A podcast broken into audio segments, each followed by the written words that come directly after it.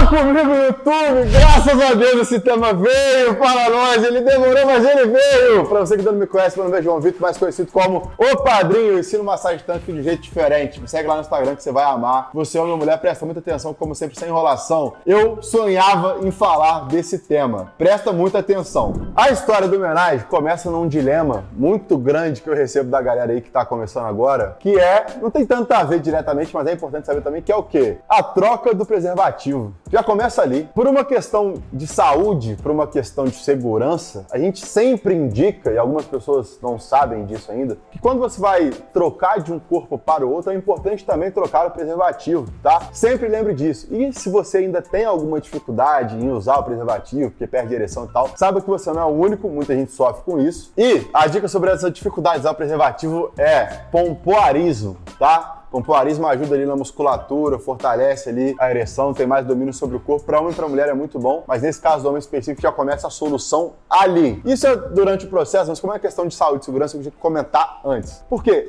antes do processo, tudo vai depender muito da proposta, de como foi feito, de como foi falado. Às vezes a pessoa se ofende, às vezes a pessoa tem curiosidade, mas tem medo de você julgar, de ser julgado, tem medo de você não dar atenção. Eu recebo um monte de cati. Foi semana passada, uma menina mandou: fizemos homenagem, eu tô com trauma porque ele só deu atenção pra outra. Meu Deus, eu falei pra ela: você não tá com trauma? Você experimentou um negócio e não gostou. É igual pimenta, é igual comida japonesa, é igual pizza de milho, de, de alchovas, qualquer coisa. De alchovas não, de anchovas.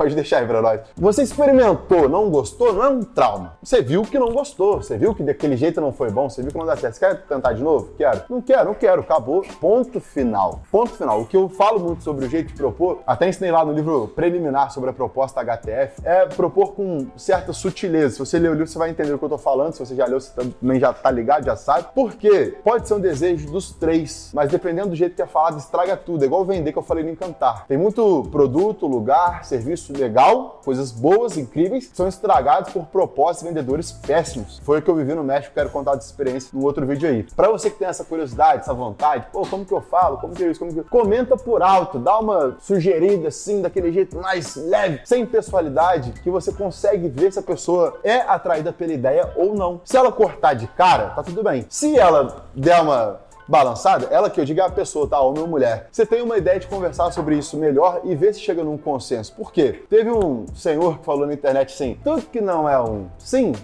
é um não. Porque por ser um talvez, é um não. Isso aqui tem um negócio que eu conto dessa história há muito tempo que é justamente o contrário. Presta atenção. Tudo que não é um não, automaticamente se torna um sim pelo simples fato de ser um talvez. Porque todo talvez que não foi o não, já ficou ali balançado para virar um sim. Que o não, ele é evidente. O talvez, ele já é o sim. Se você tá andando com um amigo na rua, fala assim, se mata ali, pula do, da frente do caminhão. O cara vai falar, porra, óbvio que não, vou me matar pra quê? Você tá passando por uma pula da ponte aí pra ver que... Não, irmão, não vou pular. Tá doido? Pô, rasga o seu dinheiro aí, pega 10 mil reais no malote e acende um isqueiro embaixo. Não, tá doido, vou queimar 10 mil reais pra quê? O não, ele é sempre não. Se a pessoa fala assim, ah, ah, não sei se eu queimaria 10 mil no isqueiro. Pode ser uma ideia. A pessoa pode estar considerando aquilo porque o não não foi evidente. Então já fica essa dica para quando você estiver conversando, sendo homem ou mulher, se for homenagem com duas mulheres ou com dois homens, não sei a sua preferência, mas faz essa leitura leve da reação do outro, não da resposta só. Eu ia falar assim, não, mas você vê que não é aquele não, tá doido, não vou queimar 10 mil, não vou pular da ponte, não vou me matar. Tem gente que fala sim, mas também não é aquele sim, vamos, tá, pô. Sempre quis fazer isso. E aí, o que, que é o legal disso, vinculado ao Tantra? O Tantra, por definição de alguns em consenso,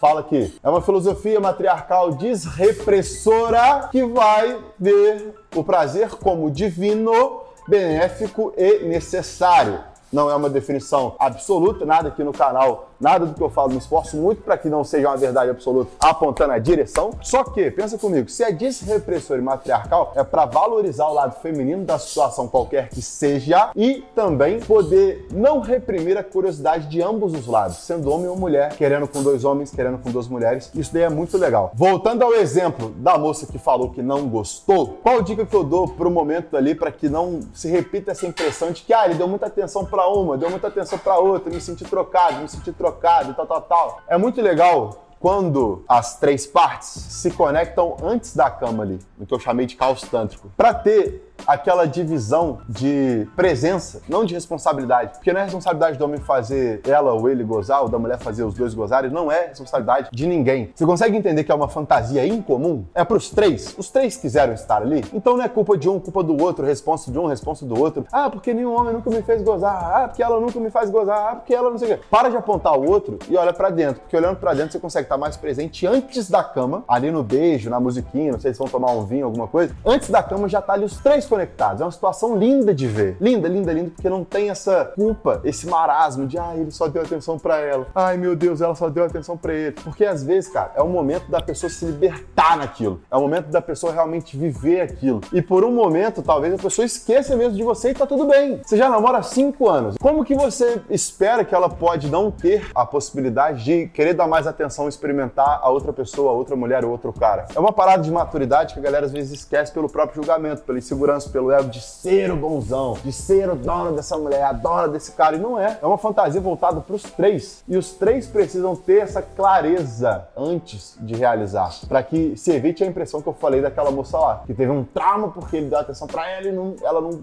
gostou. Ela só não gostou. E um ponto interessante também sobre isso, é o que eu falei agora há pouco, mas só para enfatizar, é que você escolheu fazer, ela escolheu fazer, ele escolheu fazer. Não interessa qual é o modelo de homenagem, não interessa o rótulo que você tem no relacionamento, é casamento, é namoro, é noivado, ah, só fica de vez em quando, é uma amizade colorida. Não interessa, vocês quiserem, tá tudo bem. Por quê? Com essa divisão que eu falei antes de presença ali, antes de ir para cama, você vai conseguir ter uma amplitude de prazer muito maior, principalmente se você já aprendeu orgasmo hipnótico, massagem, chocolatinho, as coisas que o padrinho ensina nos livros e nos cursos dele, tá ligado? Outro ponto de poder ampliar esse prazer é saber que é uma situação simbólica, mesmo que você faça toda semana. É simbólico. É uma parada que muitos homens sonham a vida inteira, muitas mulheres sonham também a vida inteira, na mesma proporção, só que pela falta de abertura, por excesso de julgamento, ninguém consegue se expressar direito. Quando eu boto essa enquete no meu Instagram, dá metade dos vídeos dos stories, é gente falando que quer, que sempre pensou, que gosta, mas que não tinha por onde falar, não tinha para quem falar, não tinha como se ouvir, não tinha como desabafar essa parada reprimida. Porque alguns dizem que é o maior sonho de todo homem, mas e se for o maior sonho de toda mulher também? Alguém já parou pra pensar nisso? Que as mulheres também têm o direito de desejar, de imaginar, de fantasiar três pessoas na cama dela? Consegue me entender? Qual o ponto que a gente tá perdendo aqui entre conciliar essa fantasia e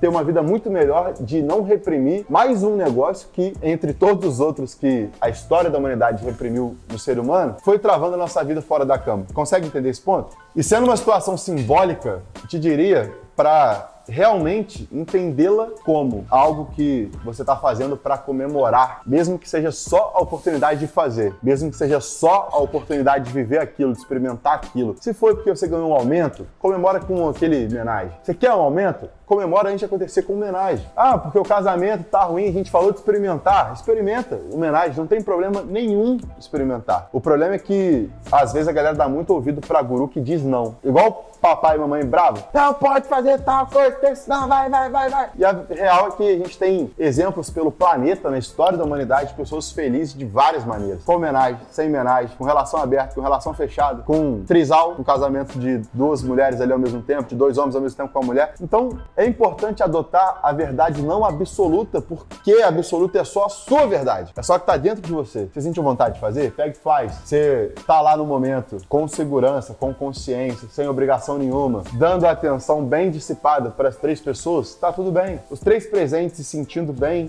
a gente vai saber que é simbólico, vai saber que é libertador, vai saber que é disruptivo e depois entender como foi o processo. Não adianta você querer entender na hora. Caralho, meu Deus, as duas estão tremendo, os dois estão tremendo. Meu Deus, ele fez isso, ah, ela fez aquilo. Não é a hora de entender. Dentro de quatro paredes é hora de sentir. Entender, você pode entender antes o que te levou a assistir esse vídeo, pensar nessa ideia e tal, ou entender depois como realmente valeu aquela experiência para você. Senão, você vai só acumulando fantasia, ficando triste, chato pra caralho, acreditando em guru idiota que fala: mulher boa de cama faz isso, mulher de alto valor faz aquilo. Não faça nada sem estar casado porque você vai ter perseverança. E nenhum deles, nenhum deles vai pagar os seus boletos e nem te dar um futuro melhor quando você estiver se frustrando e sofrendo por ter escutado um desses idiotas babacas hoje que estão te dizendo não, ao invés de experimentar o que você já sente vontade de fazer e viver a vida cada vez melhor, porque homenagem à vida e ponto final. Show, YouTube! Deixa aí seu comentário, manda uma pergunta sobre isso, manda pra alguém, dá indireta pra Deus e pro Tubarão, fala, nossa, olha que vídeo legal que eu achei desse cara. Dá uma indiretinha, vai que ele já tá o seu talvez que vira o sim, porque pelo sim faz no seu não, já virou sim, quer um talvez e tal, papai, olha, ó.